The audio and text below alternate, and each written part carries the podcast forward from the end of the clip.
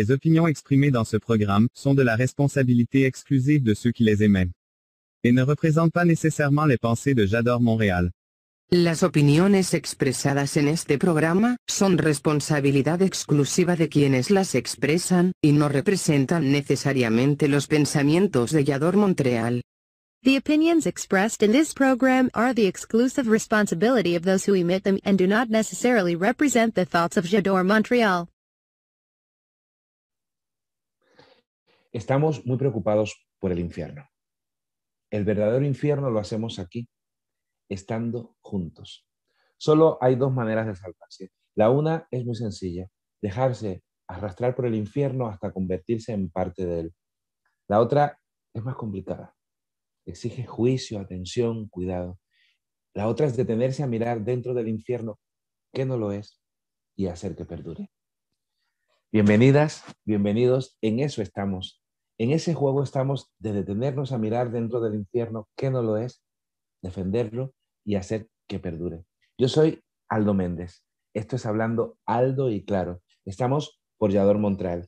Si te has conectado a través de otra página, de otra aplicación, de Facebook, de YouTube, yo te recomiendo que entres a www.jadore-montreal.com barra en direct para que podamos leer tus comentarios podamos hablar. Hoy ha sido un jueves, yo no sé últimamente, y, hablo en general, ¿qué pasa con mi jueves?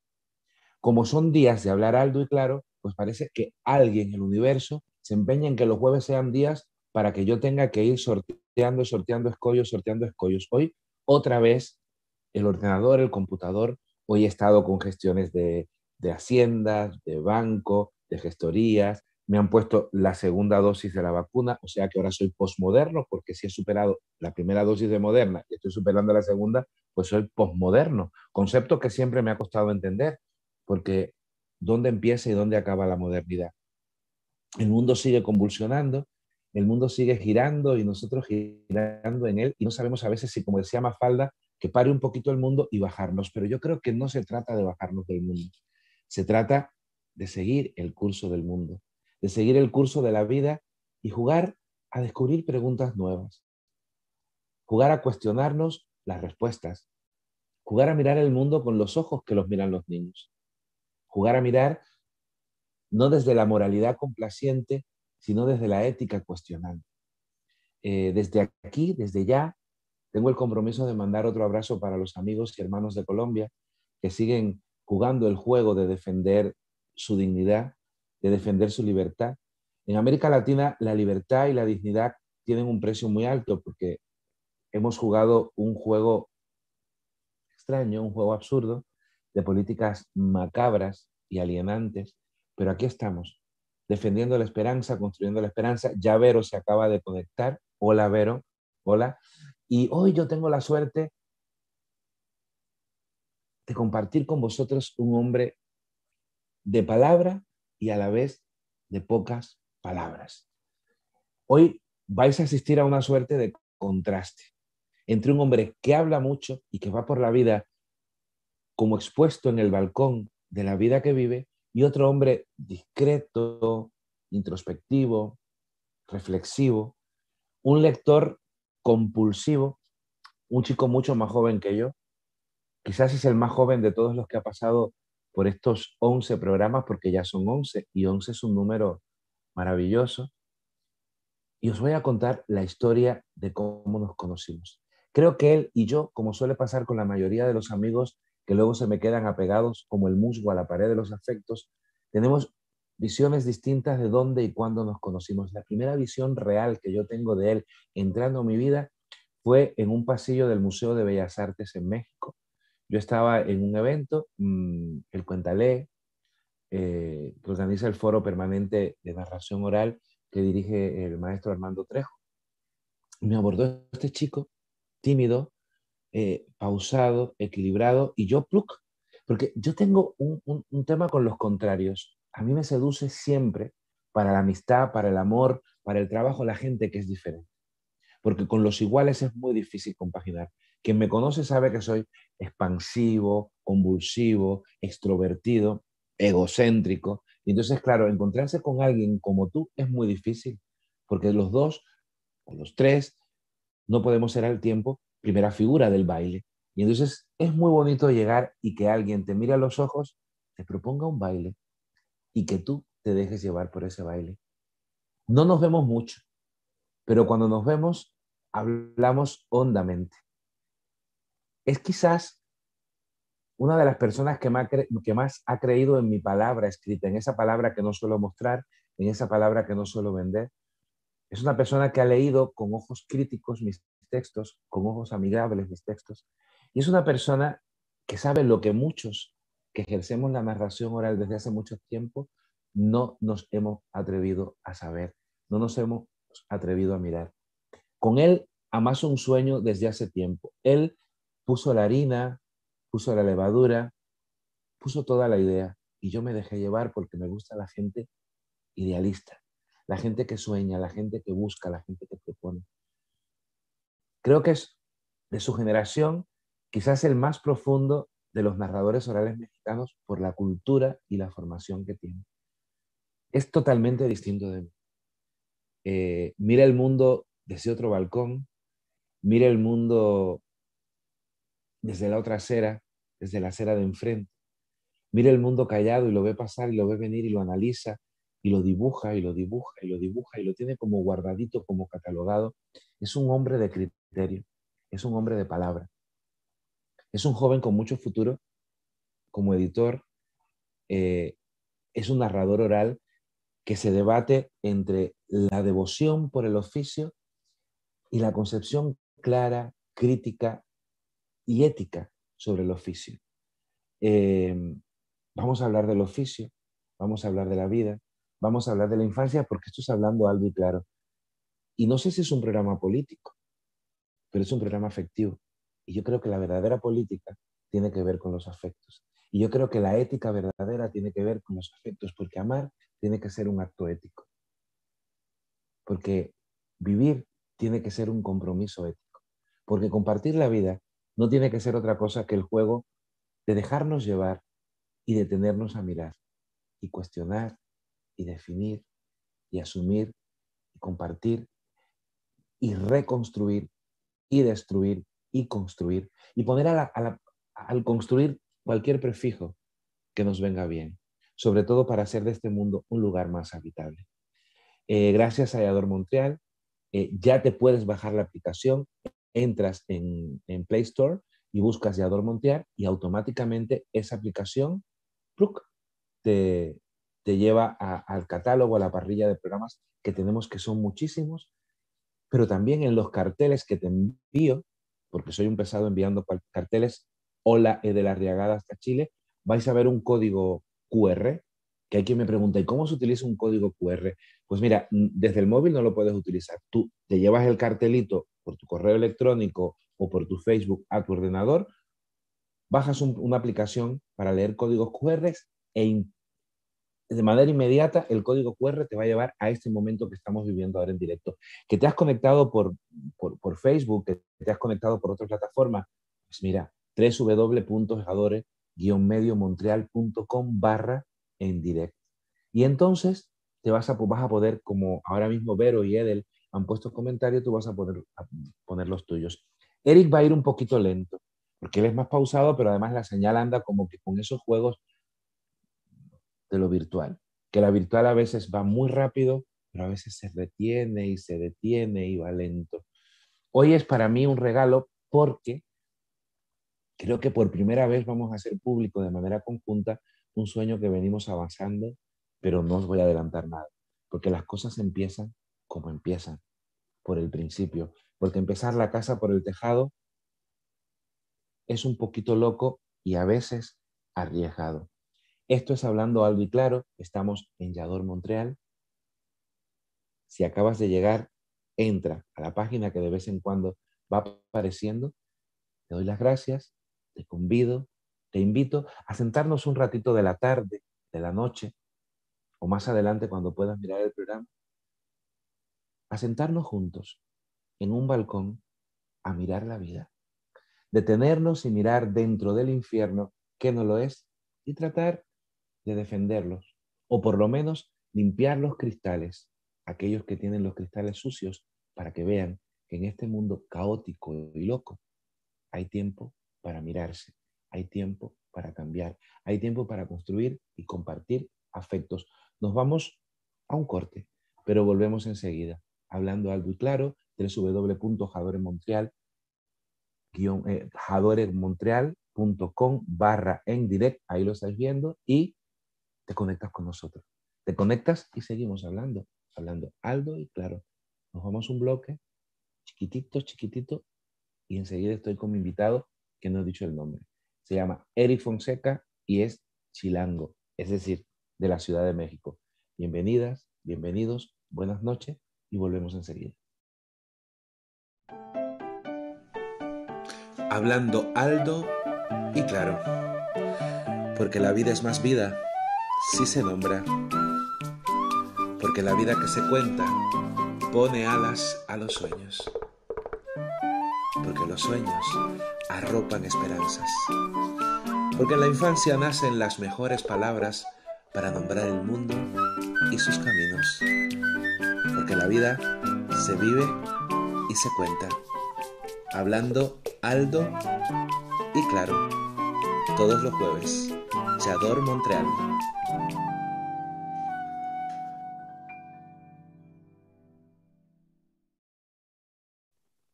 Estamos en vivo, estamos en directo, estamos hablando alto y claro, estamos con Eric Fonseca. Eric, querido, bienvenido, buenas tardes, buenas noches de este lado del mundo, del que ya está conectada con nosotros escribiendo Itziar Recalde desde el País, mm, mm, desde el País Vasco, Guadalupe desde Guadalajara, está Denise que nos está escuchando desde Moscú, Dobry Viecher, Denise, Kaxilva, Shoharasho, e de, e de la Riagada de Chile y Vero, que yo me imagino que esa Vero mía será una Vero. ¿Cuántas Veros hay en mi vida? Vero, porque tengo Veros en España, tengo Veros en Chile, tengo Veros en Ecuador, tengo Veros, Veros, Veros, Veros. O sea que si algún día me crucificara, mm, alguna de ellas será la Verónica que con su pañuelo limpiará mi rostro ensangrentado. Eric, bienvenido y gracias por aceptar esta invitación. ¿Cómo estás? Hola, Aldo. Muy bien, gracias. Buenas tardes, buenas noches. Gracias por la invitación. Gracias por por invitarme a este espacio que he visto que has construido pues ya a lo largo de varias sesiones y qué emoción estar aquí contigo. Bueno, yo estoy muy feliz, sobre todo porque me gusta decir públicamente eh, que soy tu amigo. Y tú lo sabes que te quiero mucho, sabes que siempre nos escuchamos, sabes que siempre nos escapamos. Y me gusta tener un amigo como tú, que, que, que mira el mundo desde otro lugar, que mira el mundo de otra manera, que camina el mundo con una cierta lentitud eh, de esa persona que va como dibujando el surco, como dibujando la huella, porque me encanta la gente paciente, me encanta la gente apasionada, la gente con como ese cuento bosquimano en el que la jirafa le dice a Dios que quiere ser sabia y Dios le quita la palabra, porque precisamente nosotros los que hablamos mucho vamos de manera permanente metiendo la pata, metiendo la pata, metiendo la pata. Em, Eric, ¿Cómo fue la infancia de un niño que ahora, de un hombre que ahora lee, lee, lee, lee, lee y casi siempre calla y sueña? ¿Cómo era Eric de niño? Bueno, creo que una de las imágenes que más me gusta de mi casa es un librero que tenía mi mamá, uno de estos libreros que mandaron construir ella y mi tía para un espacio para la televisión y fue un espacio permanentemente vacío, no había televisión y estaba entonces atascado de libros. Y mi infancia fue así, fue repleta de libros y sin televisión. La televisión era un objeto no, no satanizado, pero sí, digamos que mi mamá tenía esta idea como de voy a juntar para un televisor. Nunca le gustó comprar cosas eh, a pagos ni nada, le gustaba tener el dinero e ir a pagar. Pero cada vez que tenía dinero para la, televisión, había otros gastos de pronto, y si esos gastos siempre incluían libros. Entonces, eh, ese espacio para la televisión se fue llenando en lugar de la, de la pantalla, se fue llenando de libros. Y aparte, mi mamá fue librera, fue bibliotecaria también. Entonces, en la casa había los libros que ella me compraba, que eran para niños, pero también los libros que a ella le daban siendo librera y siendo, siendo bibliotecaria. Entonces mi infancia fue marcada justamente por esos espacios de lectura. Eh, también mi mamá era una apasionada del cine, entonces eh, los fines de semana las escapadas eran al cine, a cualquier cine que nos quedara cerca o nos quedara de paso. Y por otro lado, también fue una infancia eh, con los abuelos, las abuelas, que igual estos personajes, al, ser, al estar muy alejados de la televisión, únicamente la aprendían los fines de semana para ver la lucha libre. Y para poder, la, lucha libre era como el, el eh, como la válvula de escape de toda la semana de mis abuelos, de, mis abuelas, en ambas familias.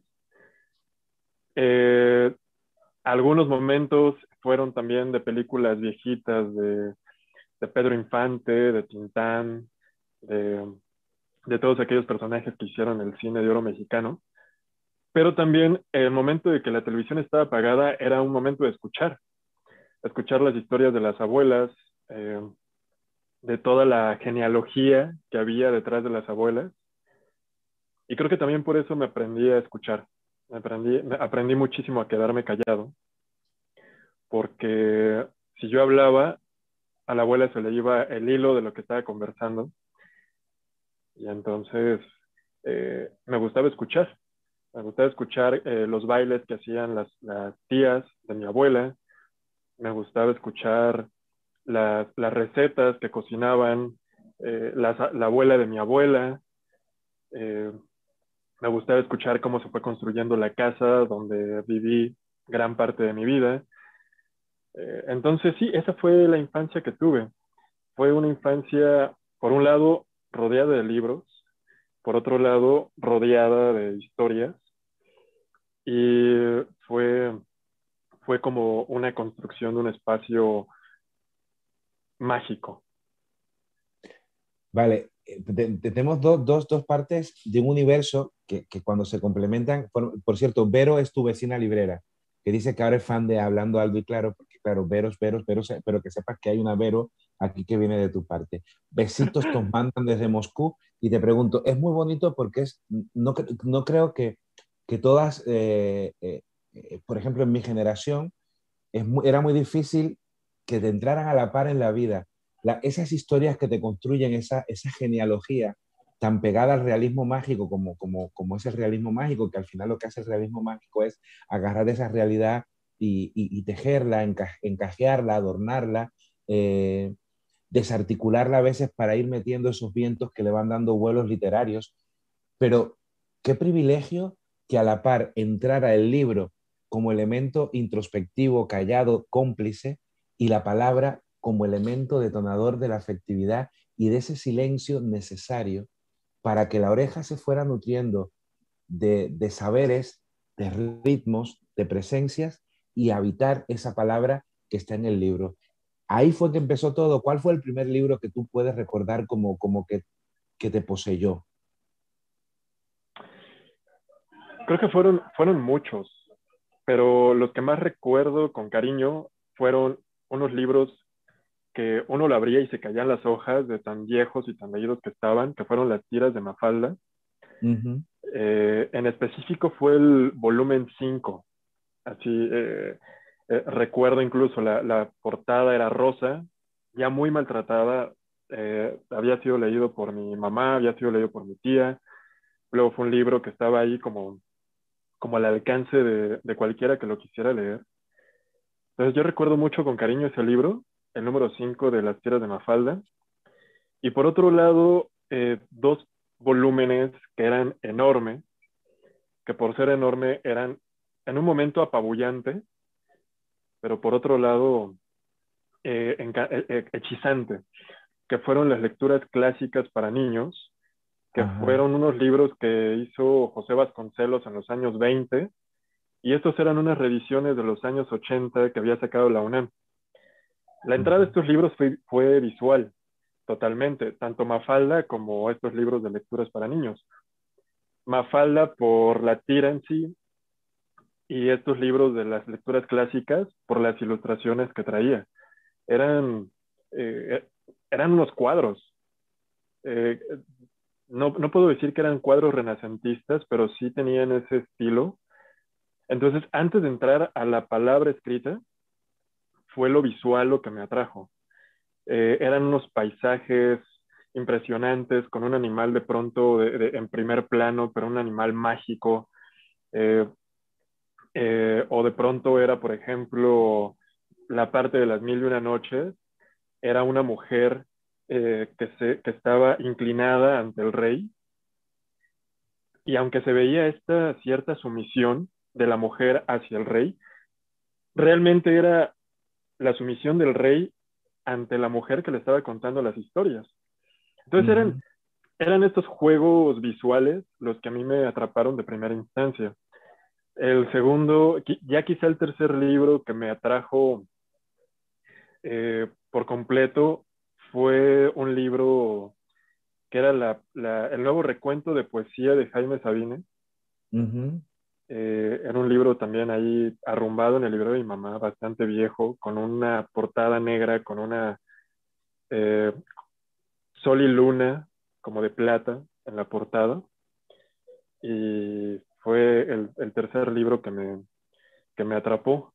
Ya entrado a los 10 años, 10, 11 años, de esa misma colección de libros, que eran las lecturas mexicanas, fue eh, una novela que a la fecha cada año la, la releo o vuelvo a ella a buscar ciertos pasajes, que fue Los Recuerdos del Porvenir, de Elena Garro.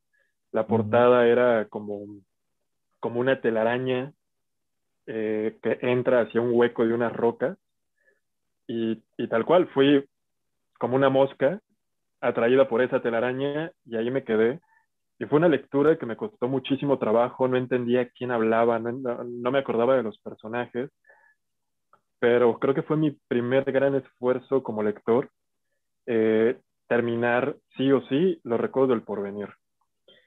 Eh, entonces también, ahorita por ejemplo que mencionas eh, que está Verónica conectada y yo me hablo de la infancia y de, de golpe entro eh, con mi mamá, con sus diccionarios, con mis abuelas, con sus historias, descubro que, que mi infancia y mis primeras lecturas fueron eh, hechas gracias, por, gracias a mujeres, hechas por mujeres, y eh, creo que toda mi vida ha sido ese apapacho, por ejemplo, con, con, Verónica, esta colega, también gran lectora, con la que de pronto tenemos puntos igual de convergencia, puntos de choque, puntos de diferencia con lecturas. Eh, pero que siempre ha sido como, desde que la conocí, ha sido como acompañante en estos pasos de libros, lecturas y cuentos narrados, cuentos leídos. Entonces, eh, creo que ha sido, mi vida ha sido afortunada al no soltar la infancia. Siempre ha sido acompañada. Y, y, luego tú que vienes y de pronto es, a ver, tu infancia. Entonces vuelvo a ella y vuelvo con gran cariño es un momento que nunca suelto. La infancia, gracias Eric, la infancia es un lugar al que hay que volver. Eh, yo creo que es el lugar donde nacieron todas las preguntas y nacieron la, la, clave de todas las respuestas. Hay un momento en que el sistema nos coarta ese vínculo con la infancia, pero hay que volver. Yo creo que este tiempo necesita que volvamos a la infancia. Hablando de infancia, eh, hay una niña que se llama Frida que dice que eres un gran cuentacuentos, una niña de 11 años. Y, acaba de conectarse Sofía que dice con, que concuerda con Frida y que es tu fan.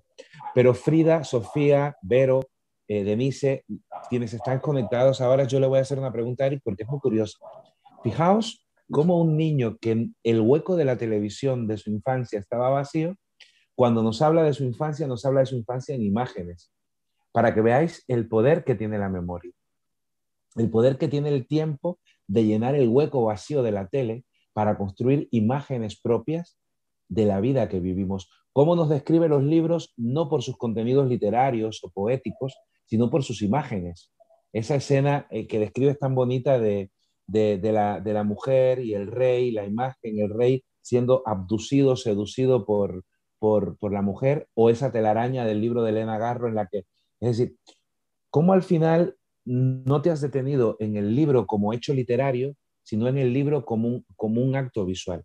Porque realmente uno de los grandes problemas que tenemos a nivel eh, contemporáneo con la animación a la lectura es pretender desligar las sensaciones, lo sensitivo, el olfato, la oreja, el oído, y si tiramos del, del, del, del, hilo, pero yo me voy a ir un paso porque has hecho un comentario que para mí es muy importante. En este tiempo, anoche, antenoche hablaba con Patty Mix, que es una amiga chilena narradora oral con la que me iré de paseo por La Mancha este miércoles, eh, gracias a un amigo.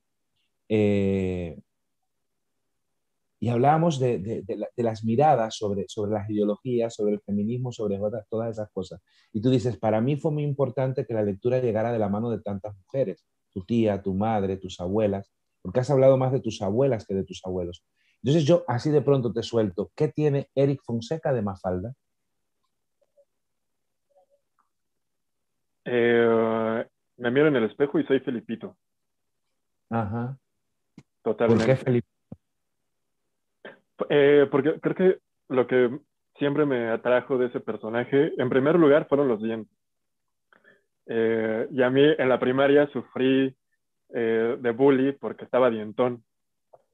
Y entonces casi no sonreía porque se me veían los dientes.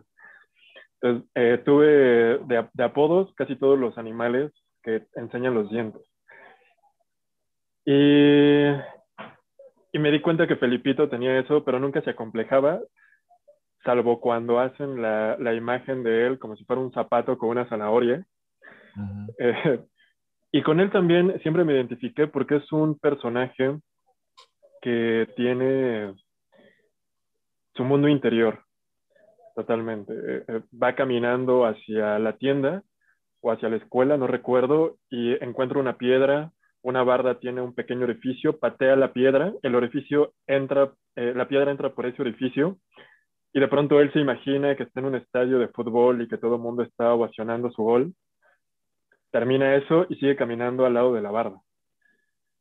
O de pronto también es un personaje que antes de que eh, conociera yo esa palabra, sabía que lo hacía sin saber que lo hacía, procrastinar. El pito es un personaje que todo el tiempo está procrastinando. De pronto eh, se levanta del sillón y dice, no me da vergüenza estar aquí sin estar haciendo los deberes. Y de pronto reflexiona y dice, no, no me da vergüenza. Y se vuelve a acostar en el sillón y dice, uno nunca termina de conocerse. Entonces, creo que es el personaje de, Mafalda. Eh, Mafalda es muy, muy idealista, eh, Mafalda es muy crítica y, la admiro por eso. Pero yo me voy por, por el lado de, del personaje crédulo, del personaje que le dicen que las vacas vuelan y de pronto voltea al cielo a ver si es cierto. Eh, entonces, de, Mafalda yo me quedo con, con Felipito, totalmente. Y ahora te escucho y te, y te, y te comento cómo ese libro, ¿no, Frederick? Tú eres un poeta. Sí, porque al final el poeta de, de Mafalda es Felipito, es, es, el, que, el que va caminando con, con, con, toda la metáfora, con la realidad, con lo concreto y lo va tejiendo y lo va destejiendo y entra y sale y tiene un juego con lo objetivo y lo subjetivo, ¿no? Porque Mafalda sí, muy idealista, pero muy de consigna. Mafalda es una, una luchadora nata, pero es verdad que, que ahora mientras lo escucho, y sobre todo me gusta el cuento de, eh, de la deconstrucción del personaje en función de la aceptación de tu identidad, de tus rasgos identitarios, de tu físico, es decir, cómo deconstruyes el personaje para tú atravesarte y encontrarte. Es decir, que más allá de que, lo que nos enseñan en las clases de la lectura, la mirada propia, la mirada del niño sobre algún personaje secundario o, o que pase por el cuento, a veces puede ser determinante. Si la lectura y ese hueco vacío de la televisión te dejó tantas imágenes, te dejaron tantas imágenes. Eh, si te identificas no con el protagonista o la protagonista, sino con una suerte de coprotagonista con otras funciones. Eric, ¿qué crees que le deberíamos dejar tú que tienes una hija? Que todo se ha dicho. ¿Ya, ya ¿Qué edad tiene Sofía ya?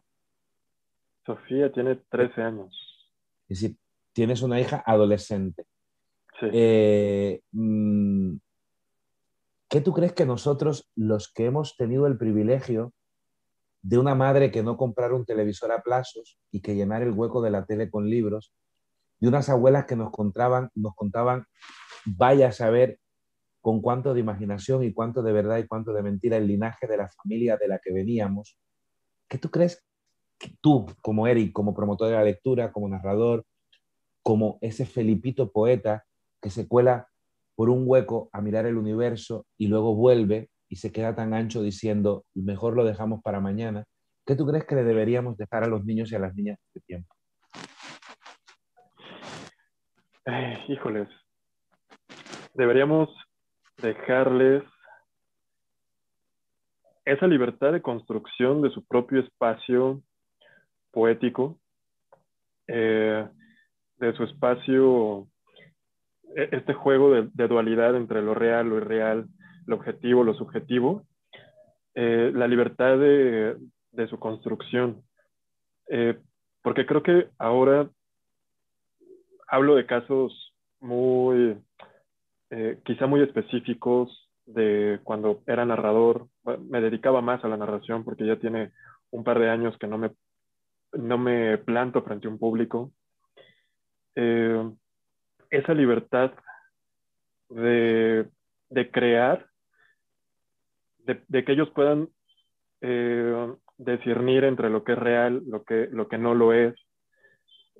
porque creo que ahora, incluso como adultos, y trato de entender cómo funciona con los niños, eh, las redes sociales, por ejemplo, es un bombardeo constante de ideas, de mira lo que quiero que mires, lee lo que quiero que leas. Y muchas veces, y como adultos, no tenemos esta, eh, como, como, este, sí, como este poder de discernir o de decir no quiero, de decir sí quiero. Con los niños intento ver cómo está funcionando con ellos eso.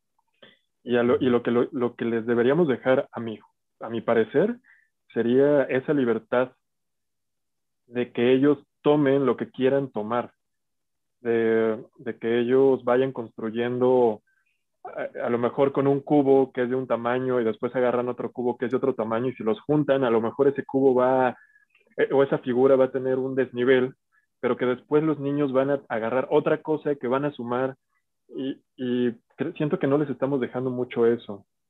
Creo que ahora con este temor eh, de, qué es lo que pueden ver, de qué es lo que no pueden ver, de qué es lo que van a hacer, de qué es lo que no van a hacer, creo que los estamos direccionando mucho hacia un ideal que nosotros tenemos de infancia, o como la infancia que nosotros nos hubiera gustado tener, o, eso. Y siento que, que al momento de que nosotros les hacemos este juego de puertas, de no mires hacia el otro lado, lo que únicamente que estamos haciendo es que los niños quieran asomarse hacia esa puerta que no les estamos dejando, a, a la que no les dejamos eh, dejando asomarse.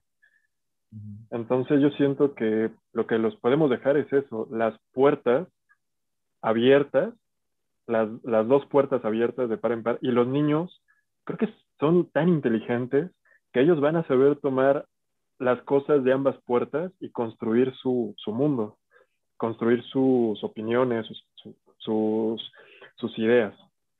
Y creo que, a mi parecer, eso es lo que les tenemos que dejar, esa libertad. Bueno, parecer que coincide con el parecer de casi todos los que han pasado por aquí. El juego, la libertad, la imaginación. Eh, yo creo que adultos y adultas, papás, mamás, quienes os empeñéis en la idea de educar, ya sea como padres, como educadores, como docentes, como mediadores de lectura, hay una cosa que es importante eh, y reafirmo lo que decía Eric, la horizontalidad. Ponerse en el lugar del niño. Hay una, una, clave que yo utilizo casi siempre en los talleres y es que el niño no consume cultura, el niño produce cultura. Y en este tiempo de esa cultura eh, donde todo es consumo, desde el libro hasta el sexo, todo pasa por un consumismo exacerbado, yo creo que hay que detenerse a mirar qué es lo que de verdad el niño desecha. Porque de manera inconsciente, en la búsqueda de crear seres humanos perfectos, estamos creando seres humanos infelices. No hay nada más, más lejos de la felicidad que la perfección. La felicidad es la puerta que se cierra y encuentras cómo abrirla. La felicidad es el camino que te lleva al borde del abismo y te obliga a generar, a generar tus propias alas. La felicidad, la felicidad es tan sencilla como unos abuelos que te cuentan de verdad o de mentira la historia de tu linaje.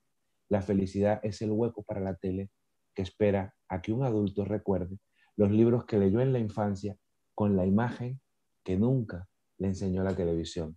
Estamos hablando algo y claro. Termina el segundo bloque. Eric, muchas gracias. Seguimos conversando. Vamos a un corte chiquitito de publicidad y entonces vamos a hablar de cómo ese niño que ahora piensa conscientemente qué dejar a los niños y a las niñas del futuro, empezó a caminar el camino del oficio, la profesionalidad como librero, como editor, como representante editorial, como narrador oral, de lo que quieras hablar, de lo que quieras contar. Gracias por compartir con nosotros este tiempo, este tiempo de palabras, este tiempo de historia, este tiempo de memoria afectiva. Porque hurgando en la memoria, desempolvándola, vamos a salvar de olvidos este tiempo y nos vamos a salvar nosotros. Y vamos a descubrir que ese infierno que habitamos juntos está lleno de rinconcitos para amasar esperanzas. Esto es Hablando Aldo y Claro. Estamos con Eric Fonseca y nos vamos a un corte, pero volvemos enseguida. ¿Eres extrovertido? ¿Eres popular?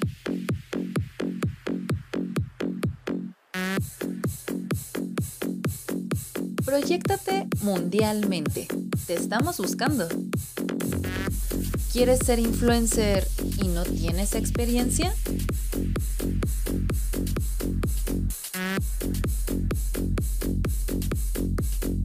Sé el rostro de Yador Montreal. Entrevistas, cápsulas, festivales y promos. Nosotros te formamos. Sé todo un crack de las redes.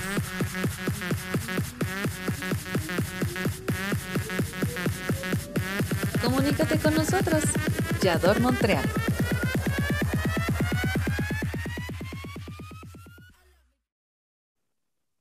Estamos en vivo. Y lo curioso es que en este ratito de la, de la, de la, de la publicidad, del corte, seguimos conversando, conversando, conversando. Y en este ratito del corte se han sumado Ivonne Gamboa, Eric, que te manda muchos saludos, eh, Ivonne, desde Nezahualcóyotl, allí, mi querida y adorada Ivonne, y también Sandra Villarreal, que creo que no te conoce, pero Sandra es una amiga muy querida, una maestra oaxaqueña, amorosísima, que es hija de la mujer más guapa que hay en Oaxaca. Y mira que en Oaxaca hay mujeres guapa. Su madre Valentina es una mujer hermosísima y amorosísima. Y, es una persona a la que quiero mucho. Qué bonito. Mira, tenemos un panorama curioso porque tenemos gente de México, gente desde Moscú, gente desde el País Vasco aquí en España, tenemos em, gente desde Chile. Eh, es decir, que estamos universalísimos. Eric, vamos a hablar de la trayectoria eh, profesional. ¿Hay algún momento en el que tú decidas o, en el que alguien te diga, Eric, este debe ser el camino y tú decidas, no, el camino es este? ¿Te pasó eso por casualidad? Porque yo creo ah, que todos hemos sido víctimas alguna vez de eso, ¿no? De esa trampa de, la sociedad exitista. ¿Cómo? Cuéntame. Sí, eh, digo, eh, la familia, en la familia siempre fue la idea de, solo triunfa aquel que tiene una, un papel que dice que fue a la escuela y que después entra a un trabajo donde tiene un horario de 9 a 6 con una hora de comida y después eh, regresa a casa para hacer los deberes que tiene que hacer en la casa, duerme y al día siguiente lo mismo. Esa fue el, como la marca de familia de eso es el éxito, lamentablemente. Y sí, yo me tuve que, que salir de esa, de esa línea primero familiar, y, um, y luchar contra corriente de decir, bueno, incluso puedo trabajar de 10 de la noche a 5 de la mañana, desayunar, dormir, despertarme, hacer deberes y después tener tiempo libre y otra vez a las 10 de la noche empezar a trabajar a las 5 de la mañana. Y que poco a poco lo fueran eh, pues respetando, que se fueran dando cuenta de que de que, bueno, hay diferentes caminos. Por otro lado, en lo profesional también, cada vez que alguien eh, se entera de lo que hago, de manera inmediata es, estudiaste letras. Porque claro, eh, los que llegan a los libros es porque tuvieron una vida, después estudiaron letras y en las letras descubrieron los libros. Este, entonces, eh, y luego entre las personas de letras, siempre es como esta idea de no estudiaste letras, ¿por qué te dedicas a los libros? Como si no, como si uno no pudiera tener acceso eh, a dedicarse a los libros sin haber estudiado letras. Después, eh, por el lado también de la narración oral, también era muy curioso porque o, uno entra sí o sí desde las artes escénicas o entra igual desde la literatura. Entonces, eh, si no vienes de artes escénicas y entonces al momento de narrar un cuento no te tiras al piso y sacas la guitarra y abres una sombrilla y te cuelgas una mariposa que ande revoloteando por aquí y haces voces, 15 voces diferentes de tus narradores, de tus personajes del cuento, entonces pues no, no, no estás entrando en este juego eh, de, la profesionalización de la narración oral.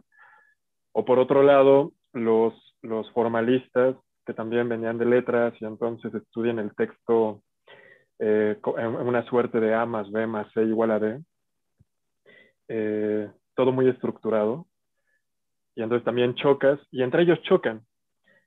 Entonces fue echarme tantito para atrás y ver qué me gustaba de los que venían de artes escénicas, qué me gustaba de los que venían de letras, y yo tratar de hacer un amasijo ahí extraño que funcionara conmigo.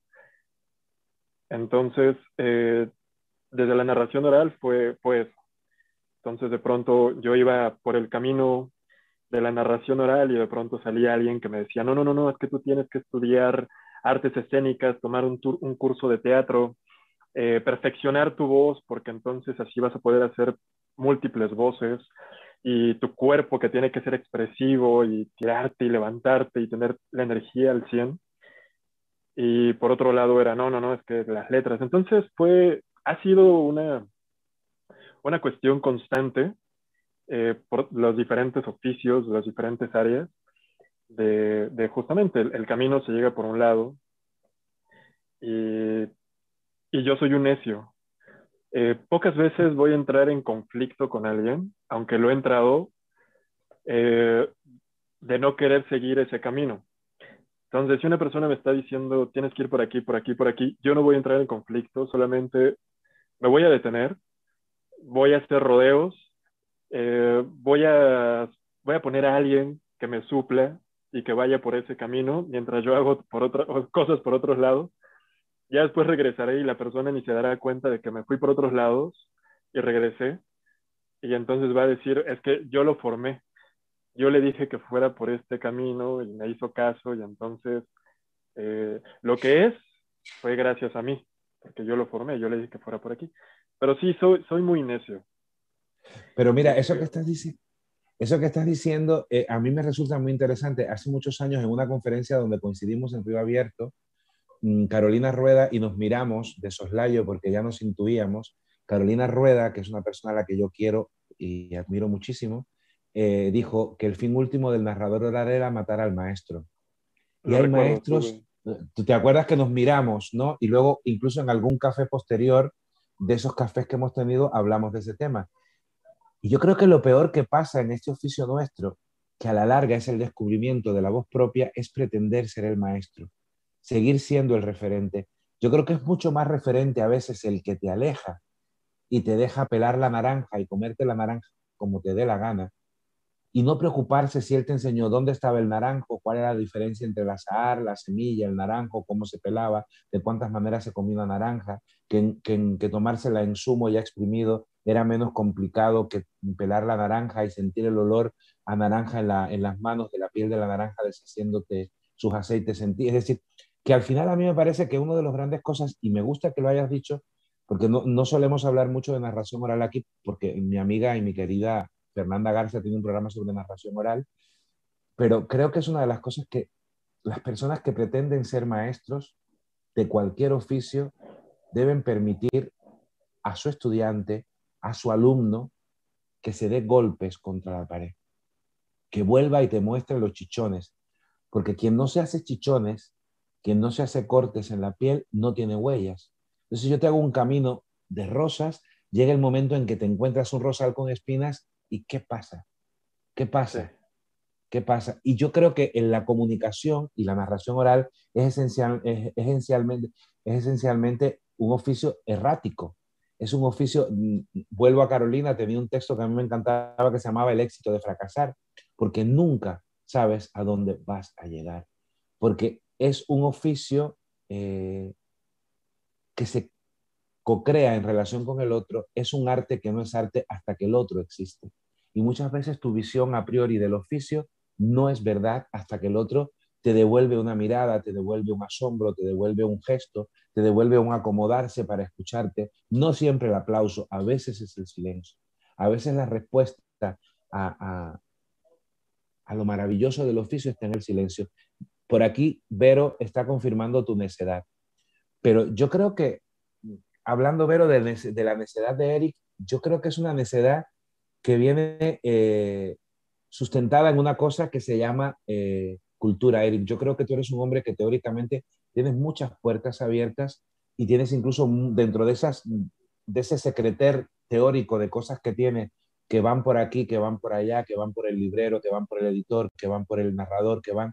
Yo creo que tú eres una persona que ha logrado dentro de tu formación teórica ir como que eh, mm, creando espacios para catalogar los saberes. Tú tienes tus saberes muy catalogados, sin embargo tienes ventanucos internos que van eh, articulando esos saberes, ¿o me equivoco? No, no te equivocas. Creo que el conocimiento, a mi parecer, es así, una, eh, un, un, hilado, un entretejido. Eh, y, algo que me gusta mucho de la narración oral es, es eso, es la, la libertad que, que, te da de, de mezclar ese conocimiento a través de los cuentos y el poder que te da la palabra para poder expresar esos conocimientos, esos saberes eh, y, ese, y ese propio aprendizaje.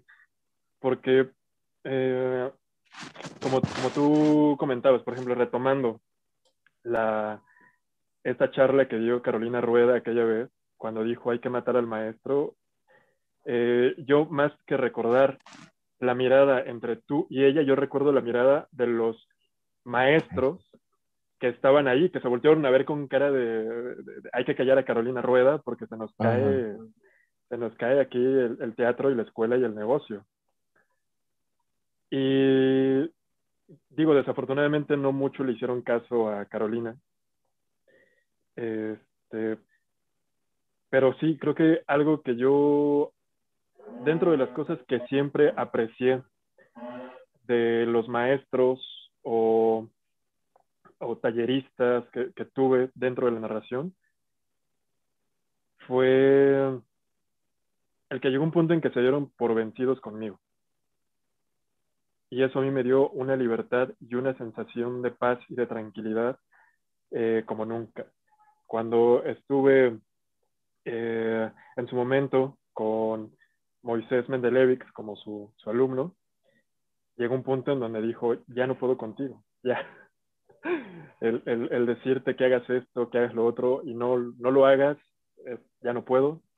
Después fui con otra narradora muy, muy querida aquí en México.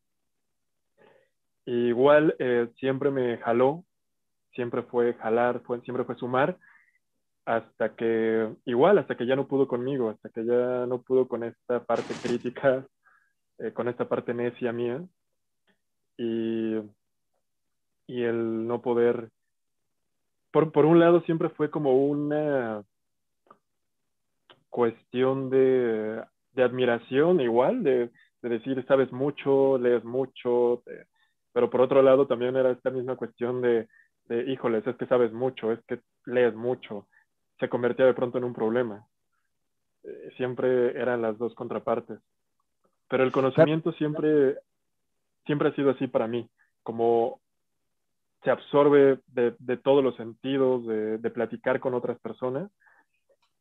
Y uno de manera muy interna va haciendo ese hilado, va, va entretejiendo las cosas que toma de uno, que toma de otro, que toma de los libros y finalmente también de la experiencia de, vida. Creo que finalmente para mí un gran narrador o una gran narradora es el que toma partes de su vida y las transforma en esa literatura. Claro, eh, me dices una cosa muy curiosa y lo voy a aprovecharlo para. Aquí Erika nos dice que es una hermosa charla, que hay que de la infancia. Un beso, Erika. Eh, es que es una de las cosas a la que le tiene miedo el maestro, no solo el maestro en oficio, sino el maestro de primaria, el maestro de secundaria, el maestro, el maestro, es a esa verticalidad que te propone el poder de ser el maestro y no flexibilizarte nunca decir, este niño está diciendo algo bonito, está diciendo algo distinto, voy a ponerlo a otro nivel, voy a ponerlo a criticar, porque yo siempre alguna vez hablamos, ¿te acuerdas de la posibilidad de tener una mirada crítica sobre el oficio? Una mirada crítica objetiva, crítica consciente, crítica constructiva, porque no toda crítica e, es, favorable, es positiva. Y desde aquí hago un llamado a las personas que quieran formar que tienen que aprender a escuchar, no solo mirar el ombligo y no mirar solo su trayectoria, mirar esos afluentes que muchas veces le damos el nombre de alumnos, pero que llegan a nuestra vida a, cortar la corriente, a cortar el fluido, a, obligarnos a mirar el manantial, el sitio del que venimos, a obligarnos a reconocer nuestras carencias, porque me parece que es bueno el maestro que reconoce la carencia porque está formando en el alumno el espíritu crítico, el espíritu crítico. Ahora, yo te voy a hacer una pregunta y ya vamos a entrar en nuestro proyecto porque creo que este es el momento de decirlo, ¿no? Ok. Mm, eh, Eric, editor, ¿por qué editor? ¿Qué es un editor? ¿Qué es un editor cuando es un hombre tan crítico con una visión eh, porque, bueno, hay algo que él no ha dicho. Cuando yo hablo con Eric, eh, Eric no solo es crítico con su entorno, ni con sus contextos, sino consigo mismo. Eh, yo creo que a veces es incluso, mm, un día nos vamos a sentar en el próximo encuentro y vamos a empezar a trabajar tú y yo, pero desde tus abuelas y desde el hueco vacío de la televisión y vamos a ver cómo llenamos ese hueco. ahí me has dado un elemento curioso para trabajar el tema del espectáculo y me parece que sería un espectáculo glorioso de animación a la lectura para, para empezar a quitar el monstruo de la cara de vidrio, de vidrio, como este cuento, esta novela de un autor venezolano que siempre se me va el nombre, em, y, y, empezar a, llenar esos huecos de la tele que no tuvimos. Yo te pregunto, lo de la edición, ¿qué tiene que ver con esto? ¿Qué tiene que ver un editor de textos literarios con un editor de textos orales? ¿Son complementarios? ¿Van las miradas por el mismo lugar? Eh, bueno, la entrada como editor literario fue muy curiosa y fue como por la, segunda puerta después de la narración oral. Eh, una vez alguien eh, buscó narradores orales para hacer la presentación de un libro, que bueno, es, que es, cuando le dan ahí al, narrador como una, como una especie de herramienta de promoción a los libros. Y yo leí el libro de este escritor que, realmente, que, tristemente no me acuerdo cómo se llama. Y fuimos tres narradores los que estábamos para presentar el libro, diferentes textos. Se, narraba un cuento, eh, se hablaba del libro, del autor, se narraba otro cuento, se hablaba del libro, del autor y otro cuento, y para que la gente se interesara en comprar el libro. Yo leí los textos y de los tres que teníamos que escoger, no pude porque ninguno me gustó. Y solo elegí un cuento que fue el que me llamó la atención, que tenía algo que ver con una piedra, que tenía que ver con un río, no me acuerdo del cuento exactamente, ya tiene muchos años. El punto es que cuando tocó mi turno de narrar ese cuento, yo lo narré desde una perspectiva muy personal no me, no me enfoqué ni, ni respeté al autor. Y mientras lo iba narrando, yo iba viendo al narrador que iba anotando como si fuera un crítico de estos programas así donde hay tres críticos y entonces uno eh, hace su arte, hace su, su, espectáculo y anotan y al final te dan una calificación. Yo lo iba viendo a él, iba haciendo anotaciones y de pronto se las pasaba a su colega que también estaban haciendo la plática y él anotaba y se lo pasaba. Entonces ya llegó un momento en que ya no los vi, me enfoqué en el público que estaba en ese, en ese recinto, seguí narrando el cuento, terminé me hice un lado, volvieron lo, el, el autor y su colega a seguir hablando del libro, terminó la presentación y al terminar ya se habían ido- el, el público ya se había ido, ya se había hecho la firma de libros. Yo veía al, al escritor con una cara de piedra, eh, pero aparte con una cara de, de piedra transparentosa, porque yo veía todas las emociones del hombre ahí contenidas, de que me quería decir algo y no lo hacía. Al final se acercó y sí me dijo, me hubiera gustado escribir el cuento que tú narraste en lugar de haber escrito el cuento que yo escribí. Al final la gente se va a llevar, creo que un eh, pequeño fiasco, porque al momento de que lee el cuento, lo que tú narraste no es el cuento que yo escribí.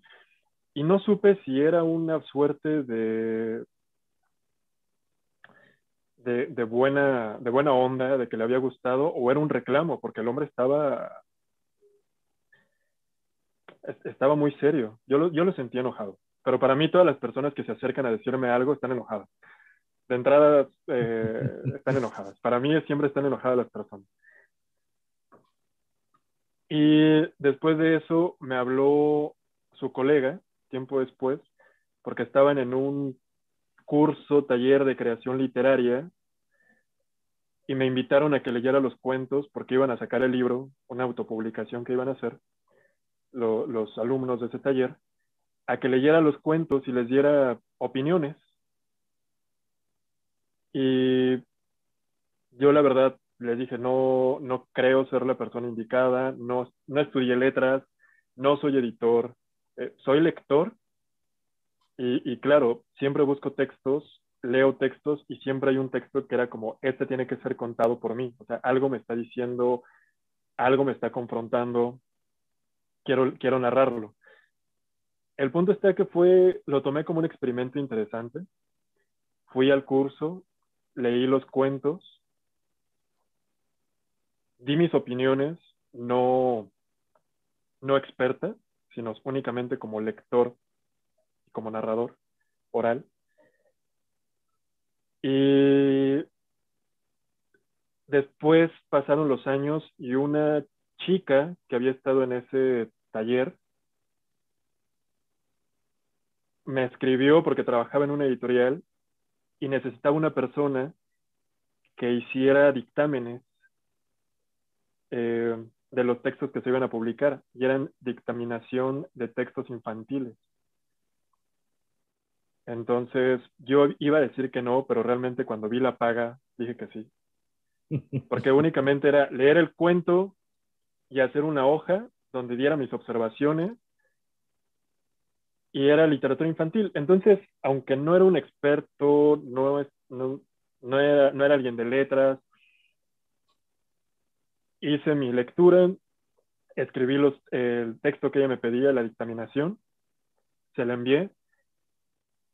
Le gustó la dictaminación que había hecho de cada cuento, porque aparte había cuentos o textos en los que ella también tenía puntos en común conmigo. Eh, y me invitó a colaborar más. Y ya después eh, fue, fue una suerte de como de irme colando entre las piernas de, de personas que estaban paradas en puertas. Entonces yo me metía por un lado, por abajo. Fui trabajando de pronto en editoriales. De, de pronto ya me caían trabajos en editoriales. De pronto ya una editorial me dijo que trabajara de fijo ahí para, igual como una suerte de promoción de los libros, pero al mismo tiempo de lectura previa a la, impresión, a la, a la edición de los libros. Y afortunadamente también fui contando con personas que confiaron mucho en mi trabajo, en mi ojo, en mi, en mi crítica y aparte también en la parte, eh, como esta, esta parte de construcción. De, de pronto ya autores o autoras eran los que me buscaban para que les diera una opinión respecto a su trabajo. Y, y me gustó esa parte de ir trabajando en conjunto con otras personas. Uh -huh. eh, y fue así como, como, como llegué a esta parte de la edición. Pero más que editor, creo que me siento como un cazatalentos. De, de tener la fortuna de que llegan textos a mí, que son textos que tienen un potencial increíble, y tener contactos en editoriales, entonces puedo hacer llegar ese texto a una editorial, a otra editorial, eh, a un editor que a lo mejor en su editorial no caben esos textos, pero que tiene conocimiento de otra editorial donde sí caben. Entonces, me gusta más ser como un facilitador. Me gusta ser el que facilita el trabajo dentro de una editorial. Este, eh, ser el punto en común entre escritoras, escritores, ilustradores, ilustradoras, editoriales. Eh, creo que, y bueno, si alguien me dijera qué es ser editor, para mí un punto central sería ser eso, ser un facilitador.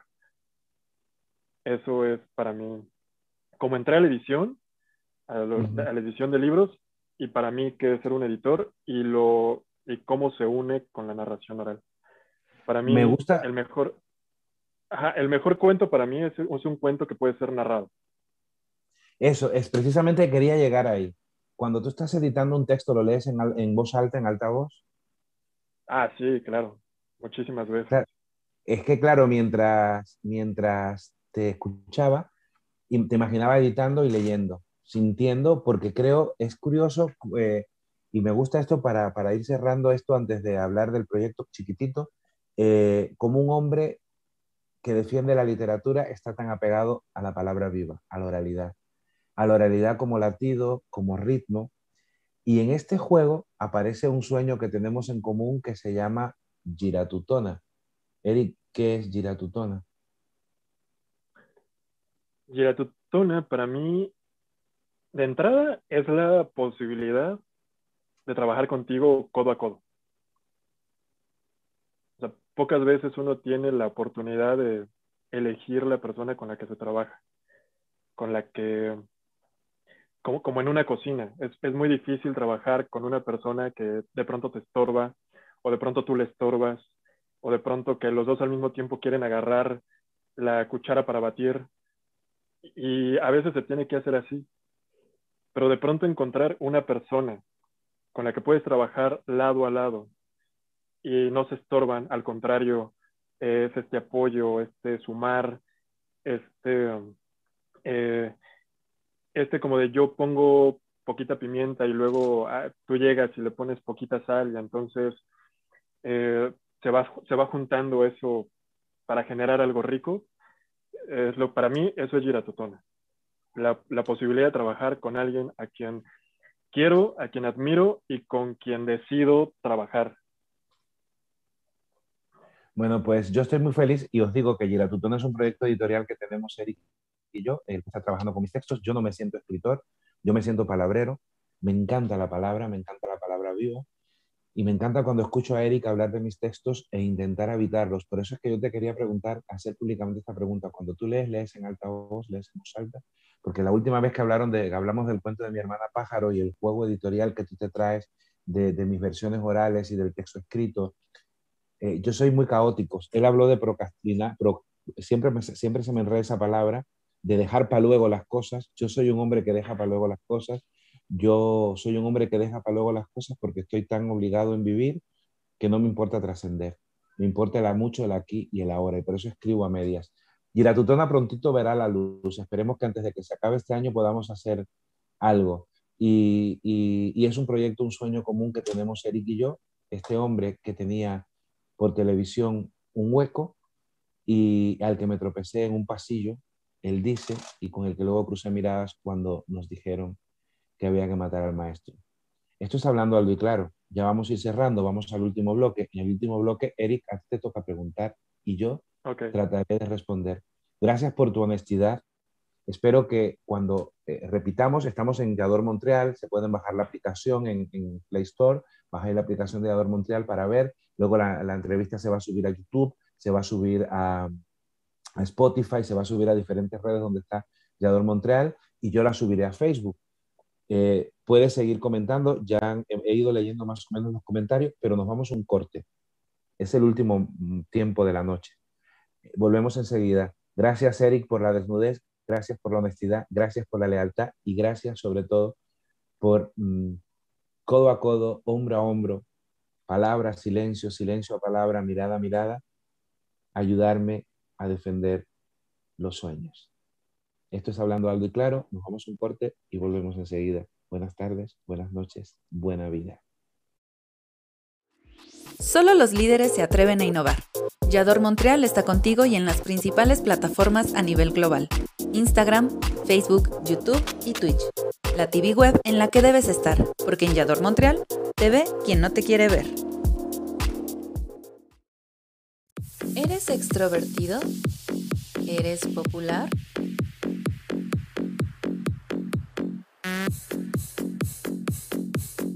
Proyéctate mundialmente.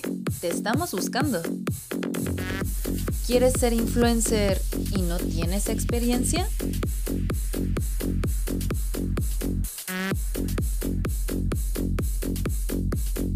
Sé el rostro de Yador Montreal. Entrevistas, cápsulas, festivales y promos. Nosotros te formamos. Sé todo un crack de las redes.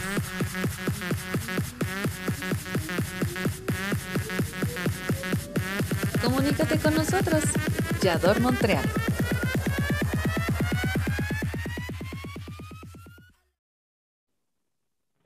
Estamos en vivo, queda poquito para despedirnos, llega este último momento de la noche, yo tengo la cabeza porque ya pasan las 11, pasan de las 11 aquí en España, yo he estado todo el día agitado, eh, hoy me han puesto la última dosis de la vacuna y creo que esta vez sí como que me ha dejado como así, no os preocupéis, no os alarméis, que ahora me tomo una pastillita y este cuerpo bonito y amoroso en un segundo vuelve a estar eh, dispuesto. Eric, eh, te toca ahora preguntarme. Tu pregunta y yo trataré de ser tan honesto como tú en las respuestas. Muy bien. Qué, qué difícil es entrevistar a una persona que, que, conoces o que crees conocer tanto o que sientes tan cercana. Porque das, uno da muchas cosas por hecho, cosas por sentado, pero mm, creo que teniendo esta puerta, esta ventana de posibilidades de preguntarte y que, y que pueda ser así, bueno, algo que me gusta de ti es que siempre eres muy honesto con quien sea, pero que podamos charlar de ciertas cosas que muchas veces se quedan en la mesa del café, que se quedan en los mensajes de, de audio que nos enviamos con tantas horas de diferencia. Eh, con, estos años que llevamos ya de, de, de conocernos, de amistad, que, que, puedan ser escuchadas por, por otros oídos más allá de tazas de café. Algo que me gustaría preguntarte es cómo llegaste tú a la narración oral. ¿Qué fue como ese chispazo o esa epifanía que tuviste y que dijiste, yo quiero, yo quiero hacer eso, yo quiero ver eso, yo quiero estar ahí? ¿Qué fue? Mira, yo creo que siempre estuvo en mí la narración oral. Yo, eh, en mi familia no se leía, en mi familia se conversaba, se hablaba. Y una de las cosas que siempre me gustó más fue la palabra. Creo incluso que cuando contaba más literatura, eh, me, lo que me animaba a la, a la, lectura era el matar esa palabra, eh, esa palabra constreñida y decirlo con mis palabras, jugar el juego de ver lo que, lo que me desvelaba el texto. Hay un, hay, un, hay un hecho que para mí fue muy importante y fue hace muchos años, justo el año en que yo hice mi primer taller profesional de narración oral, vi en el Gran Teatro de La Habana, en la sala Antonín Artaud, a Moisés Mendeleuis. Estoy hablando de hace 25 años. Moisés era un hombre enorme, era como Esteban, el, de, eh, el del cuento del ahogado más hermoso del mundo. Era un hombre con unas manos muy grandes y que manejaba muy bien las manos. Y yo recuerdo que cuando Moisés hizo un gesto así con la mano y no dijo palabras, yo entré en ese momento al universo de la palabra viva, de la narración oral, que, que, que, que articulaba todos los silencios que yo había tenido a lo largo de mi vida, todas las palabras que yo había ido eh, gestando en mí y mi pasión por las artes escénicas, por el escenario. Ese fue el momento que yo reconozco como pluk. Luego vinieron otras muchas cosas, aquel día en que me empujaron eh, casi de manera eh, inconsciente a, un espacio abierto en La Habana, aquel día en que se acercó alguien a decirme que qué bien contaba y yo no sabía que estaba contando bien, aquel día en que Luis Carbonell me dijo que quién me había dado cursos de voz y dicción por lo bien que hablaba y nunca había tomado un curso de voz y dicción. Entonces yo, Eric, sin petulancias, y yo sabes que no le tengo miedo a estas cosas, yo creo que estaba en mí la narración oral. Yo había nacido para hablar, yo había nacido para contar, yo había nacido para compartir todos los silencios que me reprimió mm, mi tiempo, eh, mi época, mi sexualidad, mi pueblo, la moralidad. Yo estaba habitado por palabras y no lo supe hasta un día en que vi un hombre mover las manos y hasta que otras muchas personas me dijeron, tira, tira, tira para adelante, que este es el camino. Ya, es, es muy curioso porque la primera persona que yo vi narrando una historia, un cuento, y que fue el que me jaló, fue precisamente Moisés Mendelevich, pero en una placita acá en el sur de la Ciudad de México, en Coyoacán, en la Plaza de Santa Catarina. Y yo iba pasando por ahí porque me encanta caminar por esa calle y vi a un grupo de personas reunidas y tengo este mal hábito de ser chismoso. Entonces me acerqué y justo estaba Moisés Mendelevich. Yo no sabía quién era él, yo no sabía que se llamaba Moisés, que se llamaba Mendelevich. Y estaba narrando igual una historia, igual hizo un movimiento con su cuerpo, tenía cierta cantaleta, como que le gustaba hacer sonidos, cantar sin cantar, y, me atrapó. Eh, terminando, eh, yo me tuve que ir y le escribí, lo busqué por Facebook, en aquel momento tenía Facebook, lo busqué, le escribí, le dije que lo había visto en la plaza, que me había gustado mucho lo que había hecho, que si eso se aprendía, que, que si se aprendía, dónde se aprendía. Y me contestó a los dos minutos diciéndome eh, que agradecía las palabras y que justamente él daba talleres de narración oral, pero que lamentablemente él veía en mi perfil que yo eh, vivía en, en Media Luna, que es un, es un espacio para mí más poético y literario, es donde sale Pedro Páramo.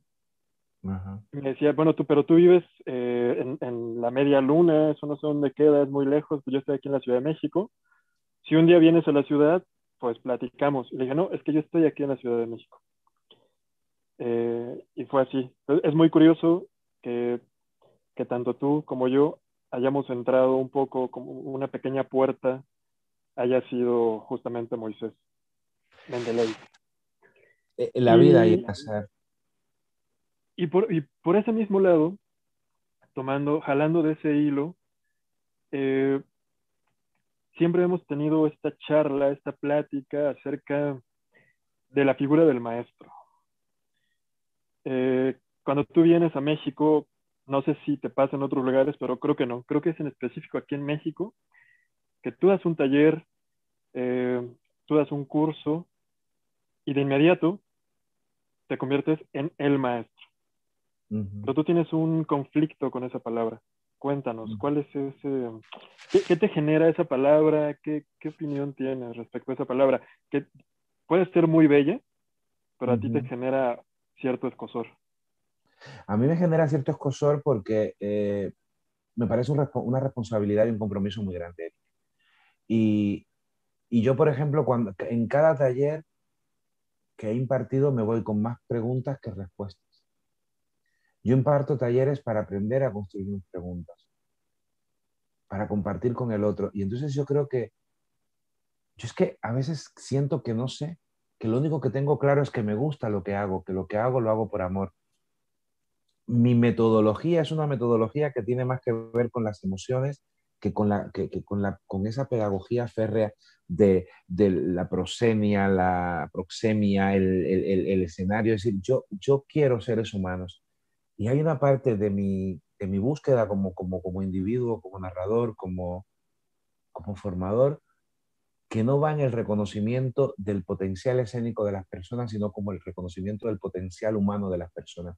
Porque a mí me parece para, que para, para narrar, Mayra Navarro decía que había que estar gloriosamente vivo y yo digo que hay que estar gloriosamente enamorado de la vida, de la vida que has vivido, de la vida que te falta, de la vida que te inventas. Entonces yo creo que cuando tú enseñas la estructura del cuento, la dinámica del cuento, introducción, nudo, desenlace, antagónico, protagónico, conflictos, no sé qué, te alejas mucho de todos esos cuentos que nos habitan y son precisamente no el cuento que está fuera, el cuento que está fuera es el disparador de todos los cuentos que están dentro y a donde yo quiero llegar como formador es a eso, a, la que, a que la gente descubra que su voz tiene muchas cosas que nombrar porque su voz ya viene habitada y está conformada por muchas historias a las que solo hay que darle forma porque ya cuerpo tiene.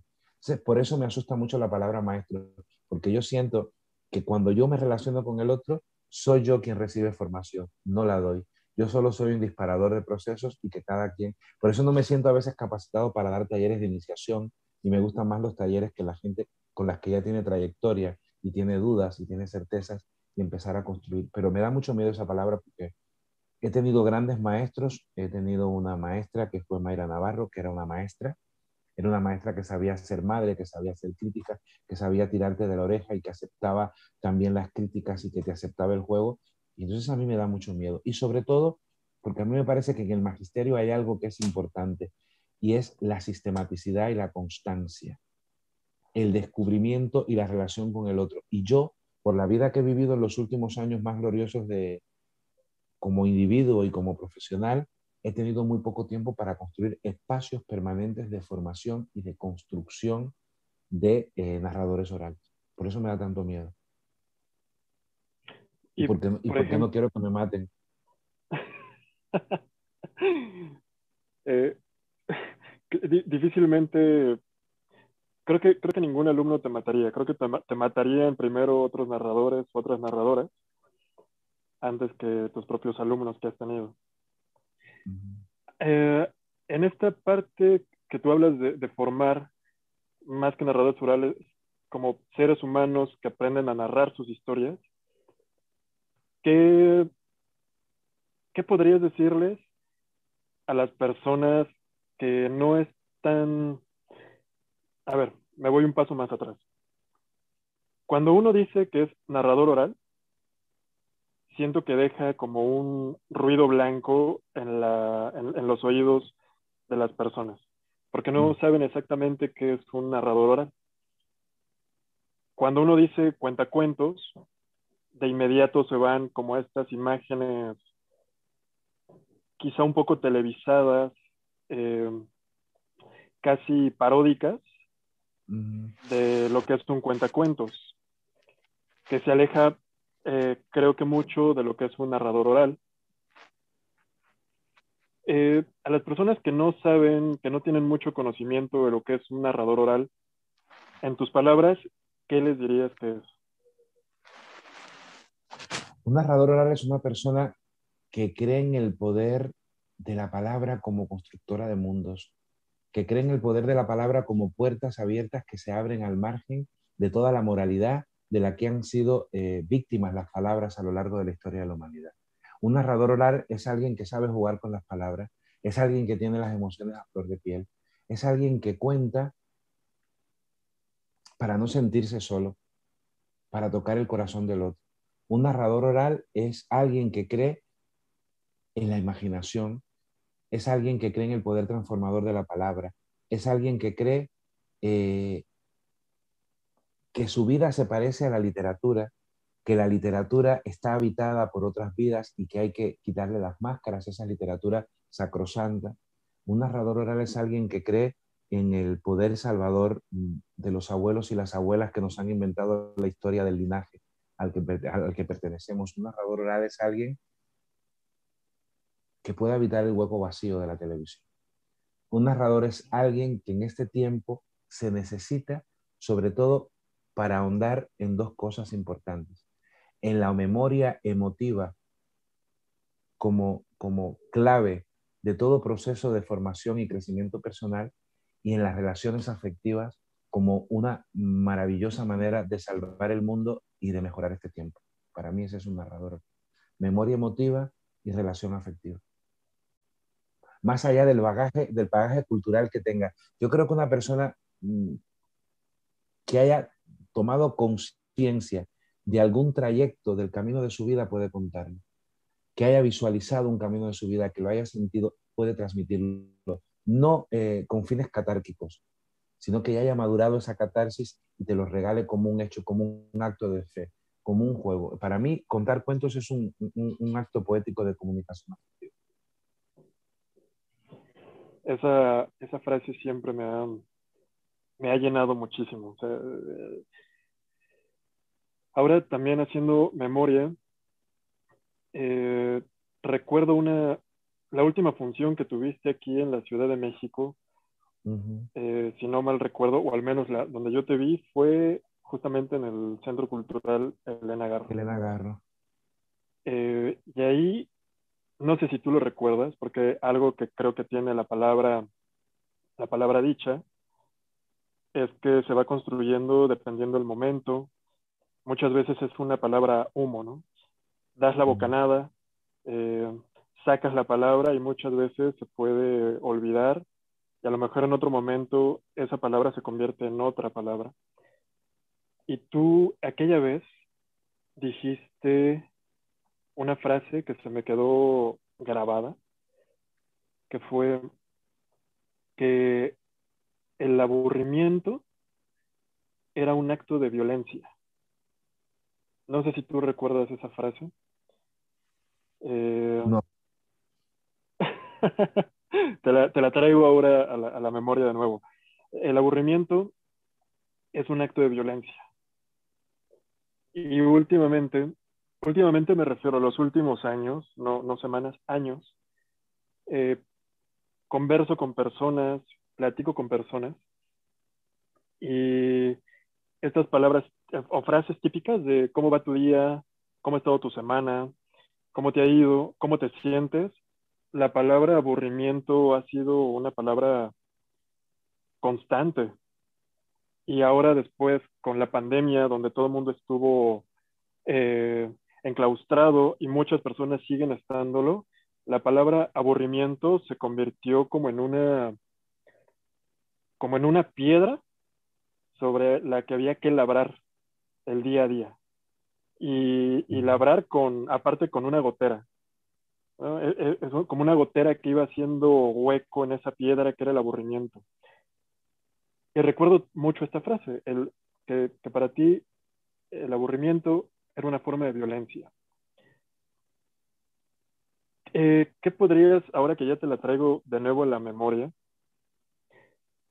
qué, qué podrías decir respecto a estas dos, a este, a este binomio de palabras que es aburrimiento y violencia. Pues mira, y, yo creo que con esto vamos a, ir cerrando, Eric, porque me has lanzado la piedra, me has dejado ahora mirando la, la pared vacía de, de, de, tu televisión. Eh, eh, eh, ahora mismo se me empiezan a deshojar como las páginas de un libro. Pero precisamente, no sé en qué circunstancia lo dije, si recuerdo esa circunstancia, pero es verdad, no hay nada más triste que consolarse diciendo estoy aburrido.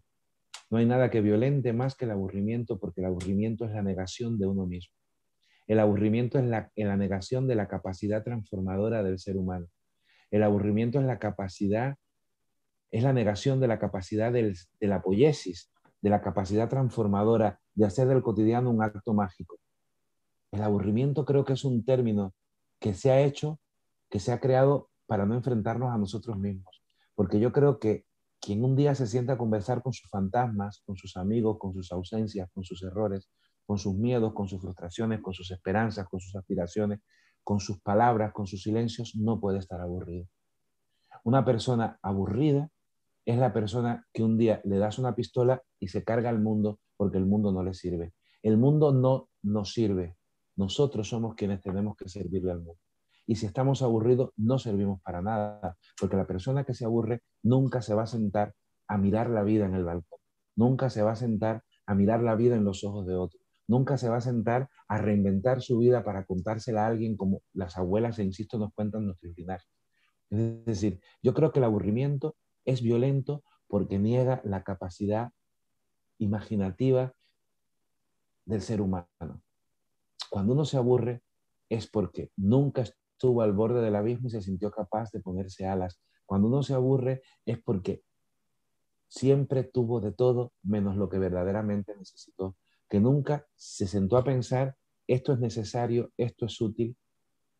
Es decir, a mí me parece que el aburrimiento es tan innecesario como el consumo, es tan innecesario como el ruido, es tan innecesario como la nada. El aburrimiento es violento porque el aburrimiento te niega como un ente transformador de esta vida que construimos juntos, de este infierno que construimos estando juntos. Yo creo que debería desterrarse la palabra Prefiero el miedo, prefiero la duda, prefiero la incertidumbre, pero el aburrimiento, si es que el aburrimiento va de la mano con la ignorancia, si la persona que se aburre es la persona ignorante, es porque no sabe que es capaz de convertir ese aburrimiento en algo transformado. Eric, vamos a terminar porque se nos ha ido la mano. Hemos, llevamos casi una hora y media de conversación. Eh, creo que ha sido bonito. para más, pero... Sí, eh, creo que habrá que volver. Eh, amigas, amigos, muchísimas gracias por compartir este tiempo de jueves. Ya lo veréis prontito en las redes. La semana que viene, bueno, la semana que viene, Eric, tengo una invitada muy especial. Es una cantautora. Se llama Lázara Rivadavia Vive en la Ciudad de México y nos conocimos cuando teníamos 18 años en la Universidad de La Habana. Ella estaba sentada en un banco y yo llegué y le traté de usted porque yo soy un chico muy educado y de pueblo.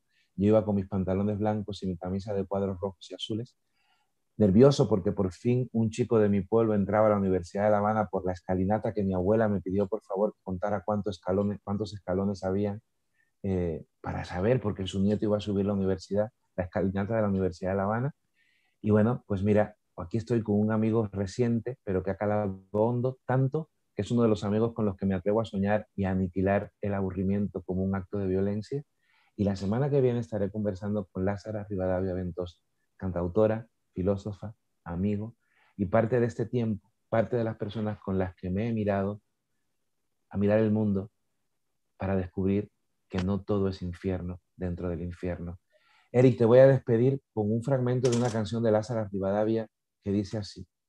La noche vuelve llena, por encargo.